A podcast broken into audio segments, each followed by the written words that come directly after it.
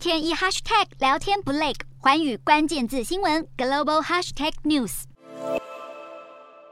佩洛西访台争议四起，二号让雅股一度爆发小股灾，但到了三号，市场情绪冷静不少，雅股涨跌互现。在投资人逢低买进获利强劲企业的股票之下，日经二二五指数小涨半个百分点，东证指数涨幅也有百分之零点二七。韩股表现也不俗，大盘开低后翻红小涨近百分之一。此外，日元和韩元等亚洲主要货币则是双双走贬，日元在一百三十三对一美元关口震荡，韩元则是收在一千三百一十点三零对一美元。而三号港股高开，但是其后幅度收窄，小涨百分之零点四，主板成交量也收缩。不到一千亿港元，而中国 A 股三大指数纷纷走低，深成指与创业板指跌幅更超过百分之一，因为投资人持续评估佩洛西访台和可能的冲击。有分析指出，美国在亚太地区的影响力正式回归，势必加速美中的脱钩，可能形成比较大的中长期影响。